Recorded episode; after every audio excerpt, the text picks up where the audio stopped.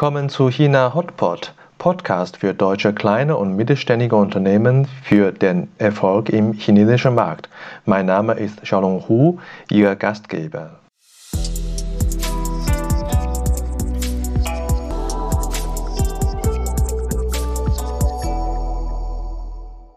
Erstmal guten Morgen. Äh, Sie befinden sich gerade in China Webinar. Wir haben heute das Thema Recycling und äh, After Sales Services für Industriebatterie.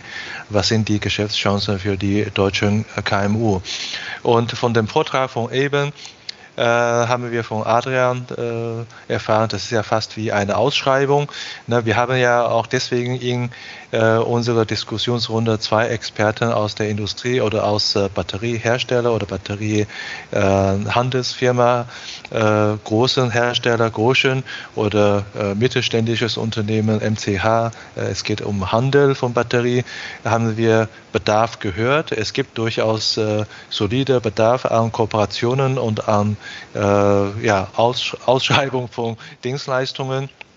Und das ist auch, auch äh, gut so, weil äh, wir haben hier in einem Industriesegment damit eine Technologie zu tun, die äh, China als äh, Technologieanbieter schon sehr weit ist. Und äh, vielleicht ist dann äh, wirklich gut positioniert für ein deutscher KMU in eine Partnerrolle eingeht und dann sein äh, Nische wiederfindet oder sein äh, Geschäftsmodell äh, in einer Nische findet, um daraus seine Zukunftsgeschäfte zu etablieren und äh, nicht müsste nicht äh, jetzt äh, in die Konkurrenz gehen, um eine neue Batterieproduktion wieder aufzubauen.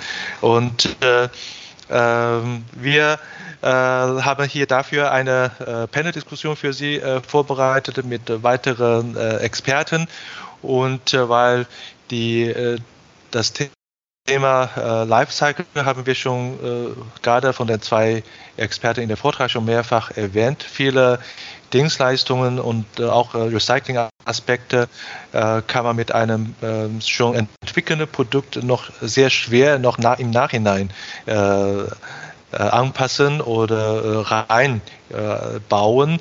Vieles muss man eigentlich schon äh, vorher, bevor das Produkt ent entwickelt wird, schon berücksichtigen. Und daher haben wir die Expertin Yao, Frau Yao Schulz Jen. Ich vereinfache das mal. Hallo Yao, guten Morgen nach guten München. Morgen. Yao, du bist ja 22 Jahre als ähm, Produkt Lifecycle Experte und Solution Architekt für die großen Konzerne wie HP in einem kurzen Step, aber sehr lange, über 20 Jahre bei BMW tätig in, äh, in München. Und äh, diese äh, Rolle, äh, also Produkt Lifecycle Experte und Solution Aspekt, das kennen die viele KMU gar nicht.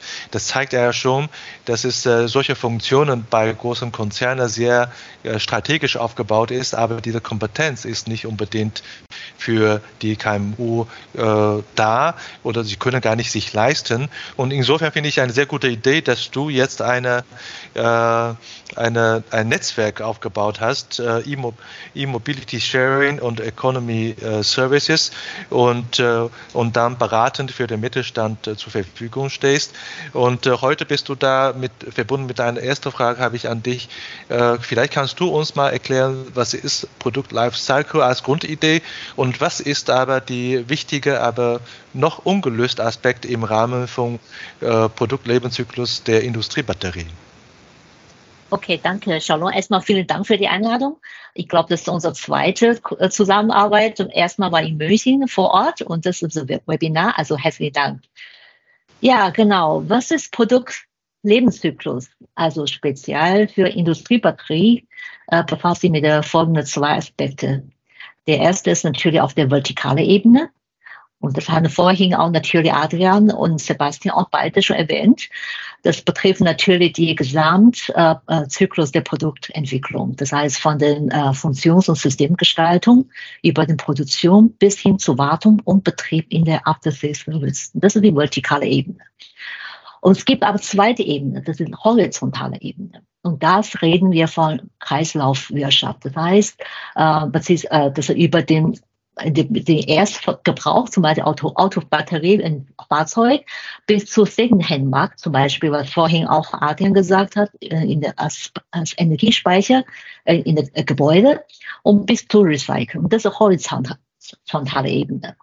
Und daher äh, in Betracht von der Kreislaufwirtschaft in den verschiedenen Sektoren und dann natürlich ist auch wichtig, dass die Batterie auch für verschiedene Sektoren angepasst wird. Und da reden wir natürlich von Software-Defined, damit die Batterie auch angepasst werden. Und das heißt Software-Defined Everything für die Batterie genauso wie Fahrzeug. Und diese auch diese, äh, diese Anwendungsfälle auch ähm, individuell anzupassen. Ja, es gibt auch einige ungelöste Problemaspekte äh, in bezüglich äh, Produktlebenszyklus äh, in Industriebatterie zum Beispiel. Ich denke, das einige, die kennen wir alle schon. Das ist eine Lade, äh, also die Entladung und die Funktionsfähigkeit.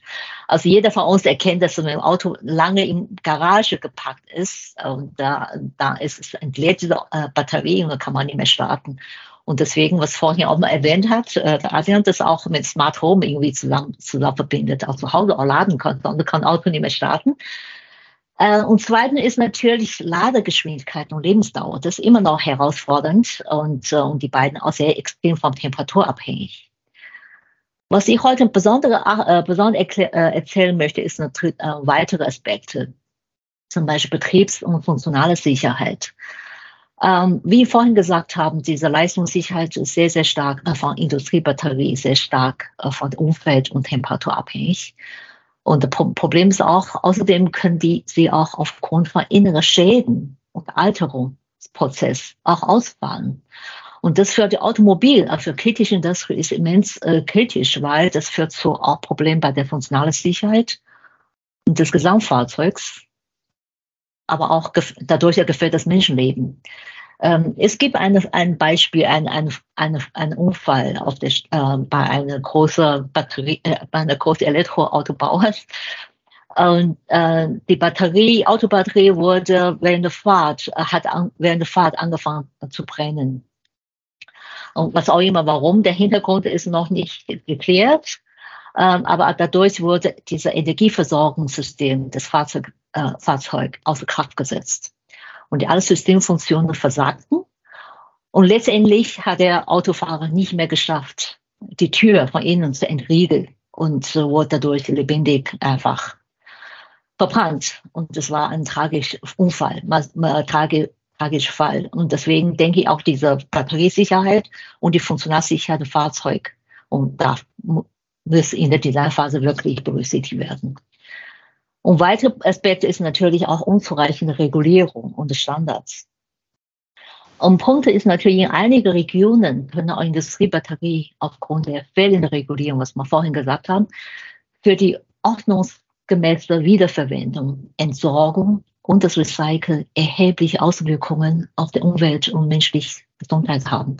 Und das heißt, in dem Sinne müssen wir end-to-end den Gesamtlebenszyklus, also in, den Kreislaufwirtschaft auch achten wie die Standards ist und Traceability immens wichtig ist. Und last but not least ist die, natürlich vorhin hat er Adrian so erwähnt, fehlende Infrastruktur für das Lebenszyklusmanagement der Industriebatterie entlang der Gesamtkreislaufwirtschaft, von der Erstverwendung über den Secondhand-Markt und Recycling. Und die Wir haben jetzt eine noch. kurze ja. Unterbrechung. Ja, bitte. Okay. Vielleicht können wir in der Zwischenzeit ja schon ähm, einige andere Fragen weiter beantworten, bis Shalom dann wieder zu uns dazukommt. Genau, Adrian, führst du einfach weiter.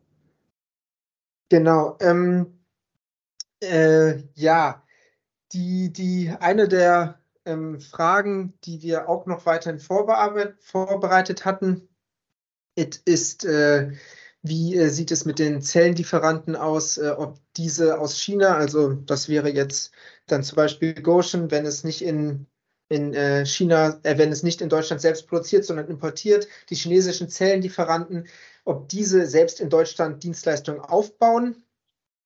Shalom meldet sich gerade selbst mit per Handshake. Genau.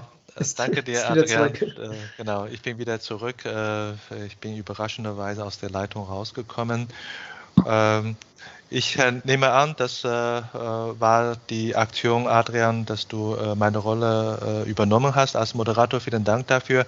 Und in der letzten Sekunde habe ich nicht so ganz mitbekommen, ja, was du gesagt hast, aber ich denke, das große Teil habe ich alles mit. Und an die, an die Teilnehmer, wir haben ja ein, einen Experten noch offen und wir würden äh, jetzt Ihnen äh, den äh, Dr. Wolfgang Wagner nochmal vorstellen. Äh, zu dem zweiten Punkt äh, nach äh, Lifecycle und Produkt Lifecycle wollen wir zu den ähm, After Sales Service nochmal kommen.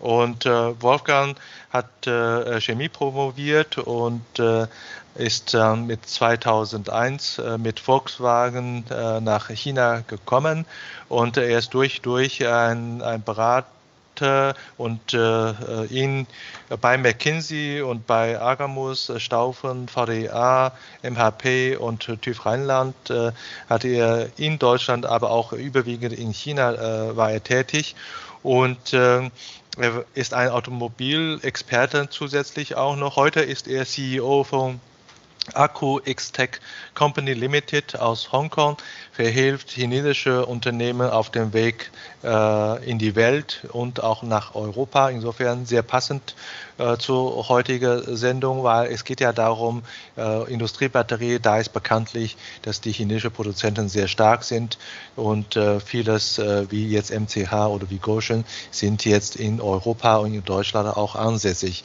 Wolfgang, meine Frage an dich ist, wir haben vorhin schon von Yao gehört, After Sales Services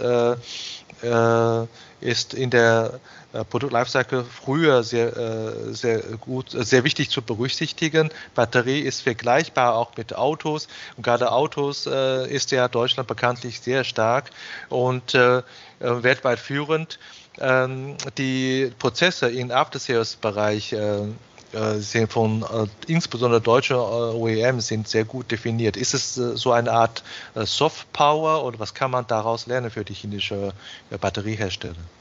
Das ist ein sehr guter Benchmark. Und äh, ich, ich gehe mal ein bisschen zurück. Ähm, ich vergleiche jetzt die Bedeutung eines Autos und ich beziehe mich bei den Batterien nicht auf Industriebatterien, sondern auf Heimspeicherbatterien. Für den Kunden, für den Benutzer hat es in der Maslow-Pyramide ungefähr den gleichen Stellenwert. Erklär das mal. Ob ein Auto fährt oder nicht fährt oder ob die Dusche warm oder kalt ist, ist ungefähr gleich wichtig oder gleich unwichtig. Punkt eins. Punkt zwei, äh, ob ich äh, meiner Tochter ein neues Auto kaufe oder ob ich eine PV-Anlage mit Batterien installiere, kostet ungefähr genau, genauso viel Invest, zwischen 25.000 und 45.000. Das heißt, für den Kunden selber ja, ist es ungefähr die gleiche Wichtigkeit. Es, spielt, es sind ähnliche, ähnliche Stellenwerte, wenn man das mal ganz grob mit Fazilogik hier äh, äh, erklären möchte. Das heißt, wenn wir jetzt Services aufbauen für den Kunden bei Heimspeicherbatterien, ist für uns gut, auf die Autoindustrie zu schauen, ja, weil da etablierte Werte beim Kunden schon da sind. Der eine Wert ist der Brand. Also Heimspeicherbatterien aufzubauen, ohne einen Brand aufzubauen, halte ich für äh, gefährlich. Ja, also ein Brand muss her. So. Und äh, einem Brand kann ich vertrauen, weil ich weiß, dass der Brand, Nummer zwei, Prozesse hat. Prozesse sind unheimlich wichtig, weil ich dann erwarte, was ich weiß, was ich erwarten kann. Da gehe ich nicht wild in irgendeinen in irgendeinen Bastler und der erzählt mir irgendwas, was er mit meinem Auto oder mit meiner Batterie macht, sondern ich weiß ganz genau, wenn ich ihn das frage, kriege ich das, wenn ich das habe, kriege ich das. Ich werde so und so empfangen.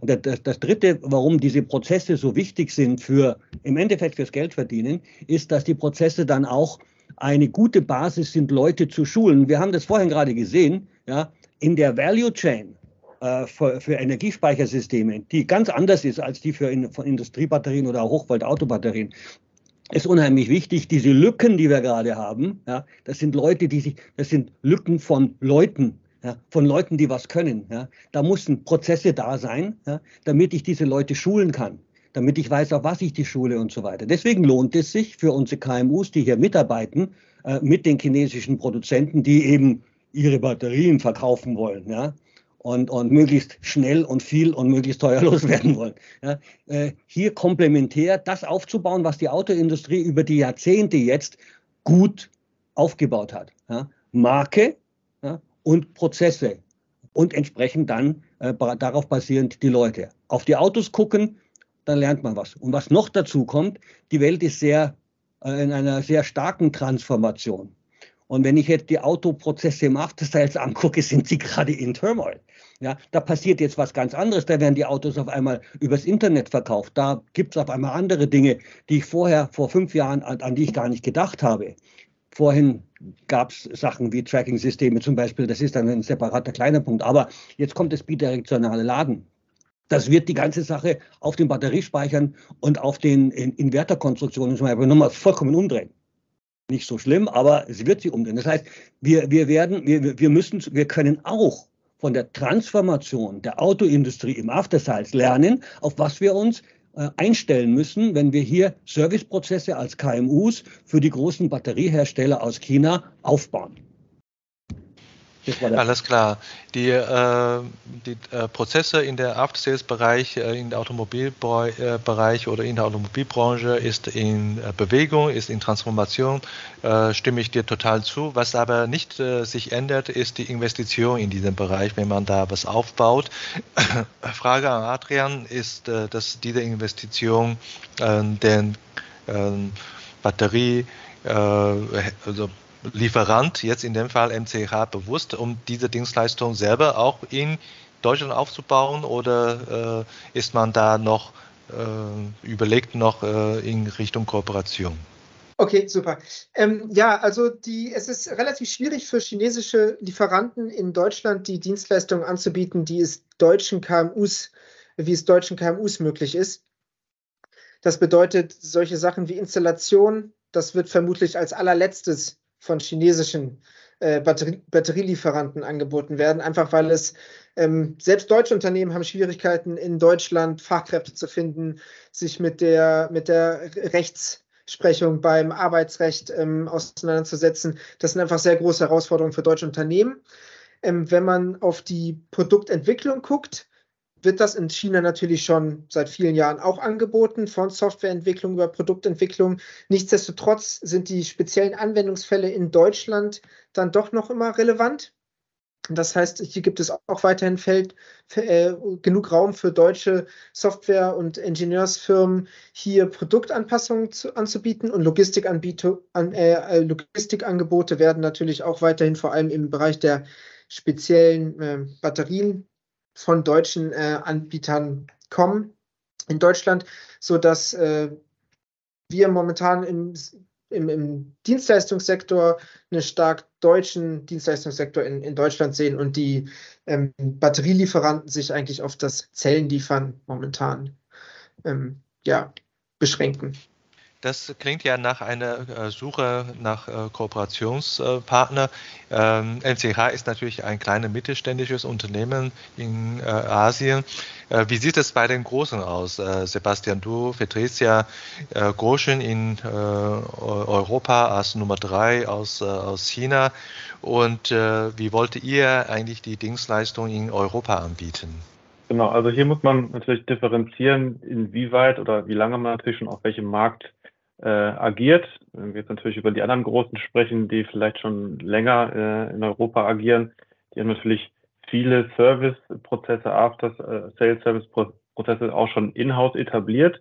Aber sicherlich ist es für eine, eine, eine Firma, sei es groß oder klein, die natürlich nach Europa kommt, natürlich wichtig, dort Partner zu finden für diese Service und die anzubieten. Allein schon dieses Service-Netzwerk, das wurde auch jetzt schon im, äh, im Vorfeld von Adrian zum Beispiel angesprochen, ist immens wichtig, wenn wir auf den Aspekt After Sales zum Beispiel eingehen. Ich muss diesen Service natürlich irgendwie anbieten können. Ich brauche ein gewisses Netzwerk und muss natürlich nicht nur bezogen auf Deutschland, sondern Europa natürlich auch schnell im Zweifel vor Ort sein. Ähm, sei es zum Beispiel jetzt ist es ein Thema am Fahrzeug, äh, muss ich dann zum Kunden hin, muss ich natürlich dann checken, ist da ein Fehler, ja, nein, was muss ich tun? Kann ich dann Ersatzteile anbieten und natürlich brauche ich dann auch die Fachkräfte, geschulte Fachkräfte, die auf das jeweilige äh, Produkt geschult werden müssen äh, oder geschult sein müssen, die natürlich dementsprechend äh, prof professionell und schnell agieren können. Also von da, von daher muss man natürlich ähm, schauen, wie weit ist man äh, in seinem Service-Netzwerk selbst äh, präsent. Ähm, da wir jetzt sozusagen relativ in Anführungsstrichen neu äh, äh, agieren, sind hier auf diese Dienstleistung an, angewiesen, ja, und suchen natürlich auch auf äh, Anbieter, die dieses Service, Service-Netzwerk anbieten. Aber, das hatte auch der Wolfgang im Vorfeld gesagt, man muss differenzieren. Sprechen wir von einem Produkt für Automotive? Sprechen wir von einem Produkt für Heimspeicher? Sprechen wir von ganz anderen Produkten für eine ganz andere Applikation? Ja? Weil da wird es immer, ich sag mal, spezifisch. Zum Beispiel haben wir jetzt eine Heimspeicheranlage, da ist das Produkt und die Produktentwicklung, auch das Produktdesign ganz anders, aber auch die Softwareumfänge ganz anders. Es gibt andere Applikationen, es gibt auch andere Werte, wo man drauf schaut und es gibt auch ganz andere, ich sag mal, Zugriff äh, auf diese äh, auf, auf diese Daten. Ja, die Automobilkonzerne haben da schon, ich sag mal, auch wie der Wolfgang im Vorfeld gesagt hat, natürlich auch schon wieder Vorarbeit geleistet. Die haben es schon erkannt, wie wichtig auch das Datenmanagement ist, Datenzugriff, schneller Datenzugriff und natürlich auch zu sehen, okay, ist da ein Thema, könnte da ein Fehler auftreten? wir müssen früh agieren und das ist auch das gleiche Thema zum Beispiel, was dann später auch für die Heimspeicher auftritt. Ja, also kann ich mir schon kritische Daten im Vorfeld anschauen, die im Vorfeld darauf hinweisen könnten, da könnte ein Fehler äh, passieren. Wir sprechen da über das Thema Predictive Maintenance und diese ganzen Dienstleistungen ist für uns auch als große Firma oder etablierte Firma in, in, in China und eine neuere Firma und wachsende Firma auf dem deutschen und europäischen Markt sehr, sehr wichtig, natürlich auch solche Dienstleistungen in Anspruch zu nehmen von Experten, die natürlich die lokalen Regularien verstehen und natürlich erklären können, auch sozusagen dann umsetzen können. Ein Thema möchte ich noch mal gerne ansprechen, das hatte der Adrian äh, erwähnt bezüglich des Tracking-Systems. Da gibt es ja auch die europäische Regularie des Batteriepassports. Das ist zum Beispiel auch ein Thema, wo wir als Gauche natürlich auch nochmal die Expertise brauchen. Wie können wir das am schnellsten, effizientesten halt umsetzen? aber natürlich äh, unter dem Aspekt nie die Regularien äh, außer Acht zu lassen. Ja? Und natürlich, da gibt es diverse Aspekte, wo Dienstleistungen natürlich angeboten werden können, wie man am besten die Prozesse gestaltet und das dementsprechend auch äh, nach den Regularien umsetzt. Jetzt haben wir von zwei Unternehmen gehört, ja, das macht Sinn, äh, mit äh, externen Kooperationspartnern in Europa zusammenzuarbeiten. Wir wollen ja vom Automobil äh, auch ein bisschen lernen. Äh, Wolfgang, äh, kannst du das vielleicht äh, uns erklären von der Prozesssicht her, warum Automobilhersteller in dem Fall grundsätzlich immer äh, sehr häufig mit externer Dienstleister in der After-Sales-Bereich zusammenarbeitet und nicht alles selber anbietet. Ja. Also ihr habt eine ganze Menge vorher schon gesagt. Das war Sebastian und Adrian ganz toll. Da komme ich auch nochmal äh, drauf zu sprechen. das eine ist, äh, wir reden jetzt mal über Europa. Und äh, Europa hat keine, leider keine gemeinsame Sprache. Die Lingua Franca ist Englisch, aber nicht jeder kann es. Und, und äh, das ist schon mal bei ein Grund, wenn man Europa bearbeiten möchte, muss man in den einzelnen Sprachen äh, fit sein. Man muss die Sprachen können. Man muss Leute haben in den einzelnen Ländern. Man kann das nicht äh, als, als äh, Foreign Language Student irgendwie äh, machen und, und in Hongkong sitzen und sagen, ich, ich kenne Europa. Also, dass die, die, die, die, die Sprache, die einzelnen ähm, äh, Eigenheiten, die, dann die einzelnen Gesetze, also in Spanien sind irgendwelche Anmeldungen, Zertifikationen anders zu machen in Europa. Da brauche ich immer meine lokalen Dienstleister. Ja, das schafft mir ein zentraler Dienst. Ich kann als kleiner, ich sage mal, als kleiner, ich bin jetzt nicht Goshen zum Beispiel, sondern als kleiner Batterielieferant, den ich jetzt gerade betreue, zum Beispiel als Aspirator, äh, habe ich überhaupt nicht die, das, das Wollen und habe auch nicht das Können, mich auf die einzelnen Märkte, auf die einzelnen Gesetze einzustellen. Ja, ich brauche da lokale Leute auf alle Fälle. Ja, das ist das eine. Und das andere ist, ich muss meine eigenen Prozesse meines Vertriebssystems, ja, muss ich schon so frontloaden, dass ich später keine Probleme habe. Der, der Sebastian hat das gesagt, äh, Tracking und Tracing. Tracking und Tracing ist bereits Bestandteil, wenn ich mein ERP-System und mein KRM-System aufsetze. Das äh, schnallt einer, der in, in äh, irgendwo im Busch sitzt und Batterien herstellt, ja, und so gut er ist, der schnallt ja nicht. Der schnallt auch sein, sein, sein Boss, also ich nutze hier ein, ein bayerisches Wort, das begreift auch sein Boss manchmal gar nicht, der in irgendeinem Staatsunternehmen sitzt und das Funding macht. Da braucht man auf alle Fälle die Zusammenarbeit äh, mit, den, mit den lokalen Leuten, um frühzeitig das alles in das neu aufzubauende Vertriebs- und After-Sales-System das schon vorzusehen. Ja, das, das, das können nur äh, Leute machen, die, äh, die lokal sind. Ich belasse es einmal dabei, weil es sind sehr viel von euch schon gesagt worden. Ja, also sehr frühzeitig hast du ja gesagt und äh, da äh, die Frage an Yao, wie kann man in der Produktentwicklungsprozess äh, frühzeitig diese After-Sales Services äh, schon äh, entscheidend oder, oder frühzeitig einbinden? Ja, genau. Vor, äh, vorhin hatte Wolfgang es erwähnt, dass äh, dieser Prozess, Absichtsprozess muss der Frühphase auch berücksichtigen und Partnerschaft in der Frühphase auch vereinbaren. Äh, aber in der Produktdesign, das natürlich genauso geht, genauso Frontloading. Das heißt, wir haben vorhin gesagt, die, äh, die Batterie, Industriebatterie ist sehr temperaturabhängig. Und China, Kalifornien, die Temperatur ist völlig ganz anders als, als Nordeuropa. Und das heißt, das sind nicht funktionale Anforderungen, auch Sicherheitsanforderungen auch in der, in der Produktentwicklungsphase, in der Anwendungsphase auch zu berücksichtigen. Und zweitens natürlich auch Diagnosefähigkeit. Und das heißt, wenn ich sagen, okay, wenn ich das beobachten und Batterie über BMS, ich muss auch in der Lage sein, dass auch Software äh, danach auch, und das muss eine Frühphase auch mit berücksichtigen.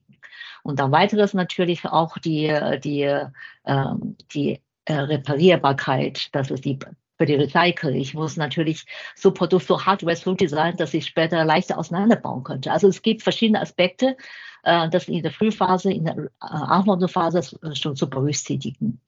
Und deswegen, aber ich denke, diese Automobil, das halt, war schon, ist schon immer längst Vorreiter in der Richtung, besonders in der Safety, Security, äh, Safety-Bereich und da auch die, die Reparierbarkeit.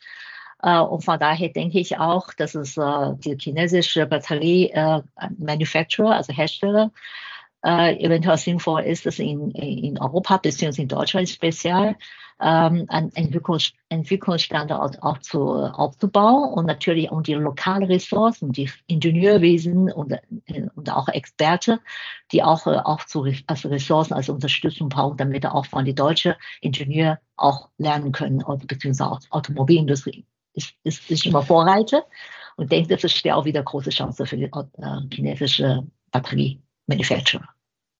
Danke dir, Yao. Also du hast ein Stichwort Software und äh, BMS erwähnt, äh, Battery Management System. Ich denke, das ist auch einer der Erfolgsfaktoren für gute äh, Dienstleistungen oder After Sales Services ähm, nach dem Verkauf. Und äh, Frage an Adrian. Ähm, es gibt ja viele Batteriehersteller oder, oder Zellen- und Modulhersteller in, äh, in China. Äh, wie lösen Sie das, die Herausforderung? Äh, haben Sie alle eigene BMS-Systeme oder wie sieht es dann äh, in, äh, in diesem Feld aus? Also die Batteriemanagementsysteme müssen immer speziell auf die jeweiligen Anwendungsfälle eingestellt werden. Das bedeutet selbst, wenn das BMS mitgeliefert wird mit der Batteriezelle, ähm, ist die eigentliche Anpassung auf den Anwendungsfall dann immer noch weiterhin in, in muss in, entweder in Deutschland oder vom chinesischen Ingenieursteam äh, geleistet werden. Diese BMS können von China aus mitgeliefert werden von den Anbietern, können aber auch dann mit äh, deutschen BMS-Anbietern in, in Deutschland äh, kombiniert werden. Und China ist ja eigentlich äh, traditionell sehr stark in der Bereich äh, Software. Und äh, wenn jetzt äh, die äh, BMS-Systeme äh, in China geliefert werden kann, und Frage 1, vielleicht kannst du nochmal ergänzen, Adrian, gibt es dann eine eigene Kompetenz von den äh, Batteriezellenmodule oder greifen Sie auf irgendwelche Standard äh, oder größere Lösungen? Was ist dann die äh, typische, äh, der typische Fall? Der typische Fall sind äh, die Batteriemanagementsysteme von den größeren Herstellern. Äh, ich denke, wenn wir dort Sebastian fragen, ähm, wird, äh, wäre vielleicht auch eine interessante Frage, ähm, was, was, wie Goshen dort aufgestellt ist, aber Unternehmen wie Huawei, ähm, BYD, die dann eigene Batteriemanagementsysteme ähm, mitliefern und diese werden dann größtenteils äh, mit verbaut. Mhm, das heißt, äh, es gibt äh, Leitanbieter äh, in BMS-Systeme und wenn China eigentlich sehr stark ist in der Softwarebereich, in der BMS, wo sehen die Chance aus, jetzt an Wolfgang die Frage, wie sehen die Chance aus in der Kooperation mit deutschen KMU in dem Feld in Europa? Glaube, man muss ein bisschen spezifizieren, äh, für, über welche Software wir sprechen. Wenn ich mir die Software anschaue, was ein BMS oder PWS, ein Power Management System ist, was zwischen der Batterie und dem Inverter spielt, das wird wahrscheinlich alles in China gemacht. Da brauchen wir in Deutschland nichts zu tun. Das wird fertig geliefert, das muss auch abgestimmt sein, das wird von Anfang an äh, designt, das ist im Lastenheft vorher schon drin. Äh, ein Auto wird in Zukunft von der Software definiert, auch die Dinge werden von der Software definiert. Und, da, äh, und dann ist es so, die, die großen Hersteller geben das vor, ein Huawei gibt es vor, großen weiß ich nicht, äh, und die kleinen kopieren es einfach.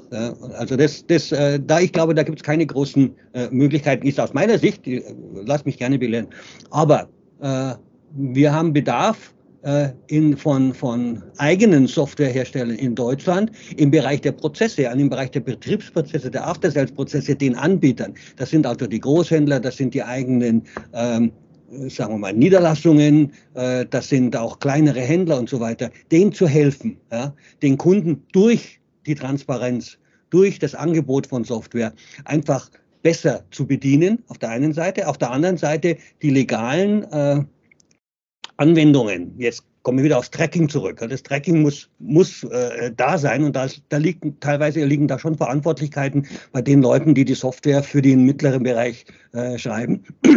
Und zum Dritten, äh, wenn ich mir jetzt China anschaue, was mit der Software bei den Autos passiert, dann ist der Staat eingestiegen, um den neuen Softwarestandard zu definieren. Ich weiß, von was ich rede in dem Fall. Und äh, weil zum Beispiel die internationalen Automobilverbände einfach nicht schnell genug sind. Also eine IATF oder diese Leute ähm, schlafen gerade. Und die Chinesen sagen, das kann ich nicht machen. Ich habe ein, ich, ich, ich verkaufe ja hier Bomben ja, im Auto, da verbrennen Leute und so weiter. Äh, ich muss meinen mein Softwarestandard äh, neu machen. Und da ist der Staat jetzt eingestiegen und da wird was kommen. Ihr werdet es in diesem Jahr also auf alle Fälle sehen, dass da was kommt. Und das ist nicht mehr die Aufgabe von kleinen Softwareglitchen irgendwo, das zu machen. Das muss jetzt von einem Verband gemacht werden. Also so wie zum Beispiel beim, beim, beim Automobil ein VDA da einsteigen müsste, ja, müsste jetzt hier bei den äh, KMUs eine, irgendeine Entity da sein, die sich vielleicht da um ähm, spezifische, europaspezifische oder deutschlandspezifische Softwareanforderungen kümmert. Und ich, ich persönlich mit meinem kleinen Blickwinkel hier von Peking äh, sehe das im Moment noch nicht. Ich glaube aber, äh, das ist ein Riesendefizit. Ich sehe es in China im Autobereich und da ist der Staat definitiv eingestiegen zum Schutz der Kunden. Ja. Da sehe ich also auf alle Fälle eine Chance. Man wird sehen, wie sich das entwickelt. Ich vermute mal, dass die Großen, also Sebastian zum Beispiel, dass die entscheidend in der Richtung beitragen werden, weil deren ganze Systematik ja letztlich auch irgendwie von einer Software gesteuert wird, also von einer Software kommt oder von dem Software-Leitgedanken kommt. Ja, also heute haben wir so ein bisschen einen Rundumschlag äh, um den, äh, auf die Suche, wo gibt es Geschäftschancen, äh, wo gibt es äh, sinnvolle Geschäftsmodelle in der Kooperation zwischen äh, großen oder auch kleinen äh, Technologielieferant aus China und auf einer Seite, auf andere Seite dann die KMU-Dienstleister, äh, egal in der After-Sales-Bereich oder in der Software-Bereich, äh, wie man oder in der äh, Recycling, wir haben ja von Sebastian in dem Vortrag auch gesehen, es gibt ja sehr viele Lösungsanbieter in der Recycling-Bereich, wie man da Zusammenarbeit äh, aussehen kann zwischen diesen beiden äh, Parteien. Und äh, wir haben die Vorstellung, in Europa gibt es sehr, sehr viele solche kleine mittelständische Firmen und äh, alle wollen äh, in der Zusammenarbeit erfolgreich sein, nur in der Softwarebereich hast du schon erwähnt, um da der Markt ein bisschen zu regulieren oder zu, zu definieren, braucht man doch nicht nur die einzelnen Akteure, sondern auch wie Verband. welche welche äh, Rolle, jetzt die Frage an Jao, welche Rolle siehst du äh, als Verband, äh, sagen wir inhaltlich, äh, mhm. so dass äh, in der Bereich After Sales Services und, äh, und äh, in der Zusammenarbeit mit Batteriehersteller, so dass die KMUs einfacher haben, ihr Geschäftsmodell zu entwickeln. Ja, vorhin wurde auch schon mehrmals erwähnt. Ich denke, das ist wichtig, das ist die Standards zu definieren. Das heißt, deutsche Automobil Hersteller verkaufen Auto in China, äh, vice versa. Gibt es auch chinesische Auto kommen nach Deutsch, äh, Deutschland. Das macht keinen Sinn, dass jeder einzelne eigene Standard zu definieren. Das heißt, sinnvoll ist es auch gemeinsam an der Standards äh, zu definieren und dass man nicht, man muss nicht im Rat immer neu empfinden. Und wir sind auch, äh, wie gesagt, das, das ist ein Punkt. Ich denke, dass die beide, nicht nur deutsche äh, Industrie, äh, Industrieverbände, sondern auch in Zusammen mit, dem Deut mit China oder vielleicht USA in Zukunft, je nachdem eine, Welt, eine, eine, Indust äh, eine internationale zu definieren und das auch zu, zu erleichtern, Ressourcen auszusparen. Nicht jeder gegenseitig.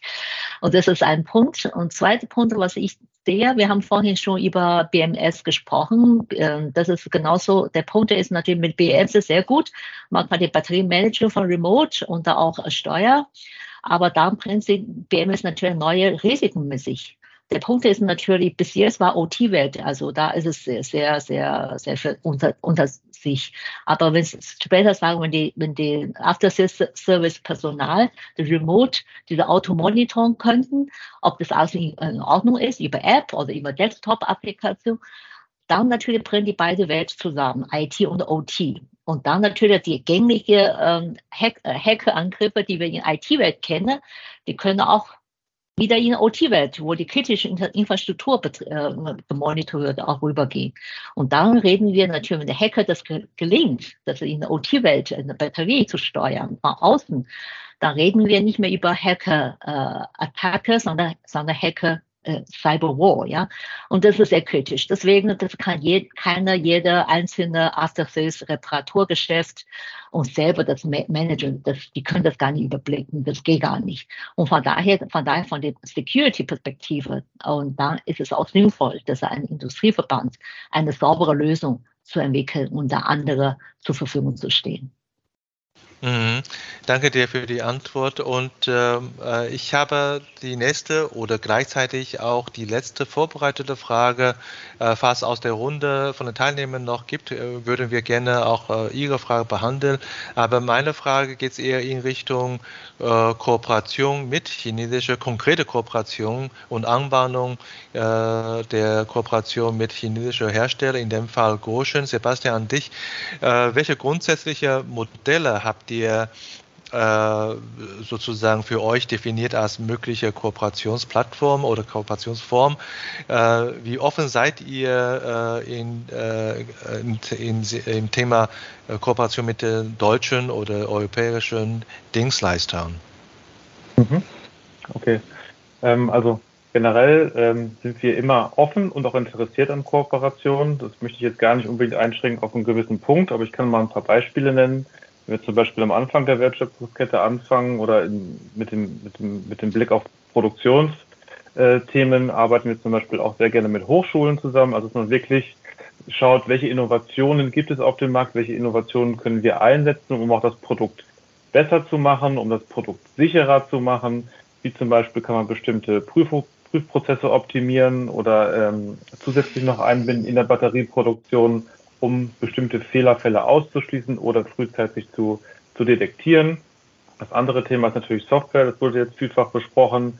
Natürlich machen wir als Goshen auch unsere Software in-house, aber natürlich ist es wichtig, diesen, die funktionale Sicherheit äh, dementsprechend auf das höchste Level äh, äh zu, zu heben. Das sehen wir natürlich auch, dass äh, bestimmte ASI-Level gefordert werden und da ist auch wieder wiederum, wie der Wolfgang äh, zu Beginn erwähnt hatte, auch die Automobilindustrie durch Vorreiter äh, haben das Thema erkannt und man muss natürlich auch sein BMS dementsprechend auf ein, ein Mindestniveau in, im Rahmen der funktionalen Sicherheit entwickeln, dass natürlich bestimmte Fehlerfälle und vor allen Dingen sicherheitskritische Themen dementsprechend frühzeitig erkannt oder ausgeschlossen werden.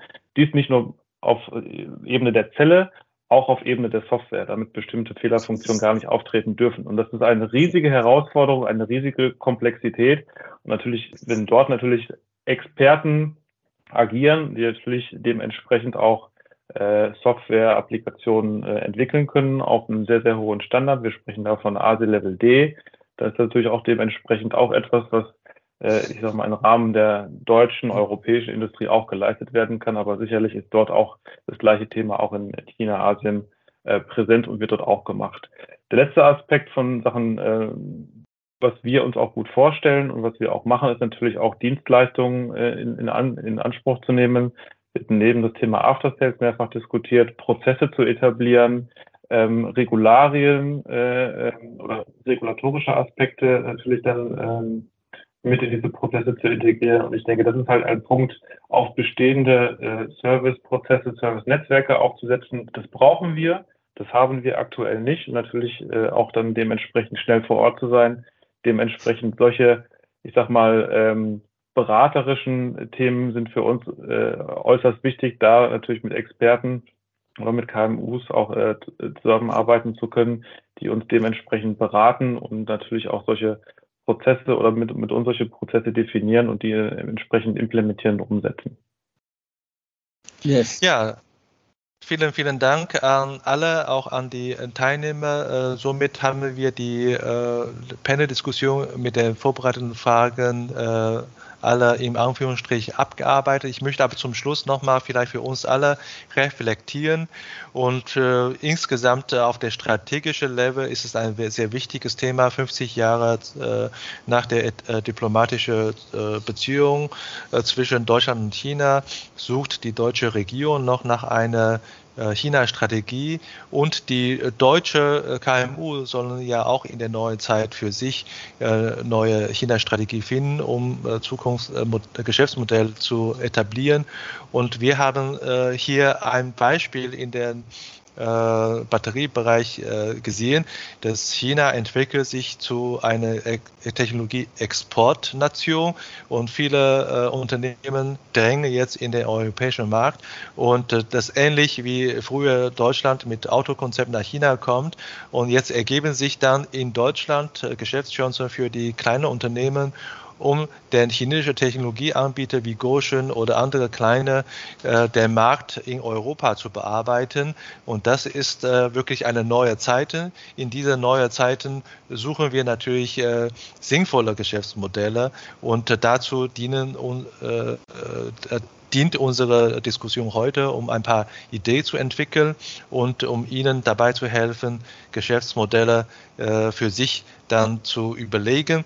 Wir haben das, äh, äh das Webinar wie Sie hier auch sehen können, äh, einmal terminlich äh, auf 27. April heute umgeswitcht. Ursprünglich war 30. März, so dass wir heute eine relativ intime und kleine Runde haben. Und wir wollen diese Information auch noch auf unser Social Media Kanal auf der nächsten Seite sehen Sie, können Sie uns finden, sowohl, sowohl auf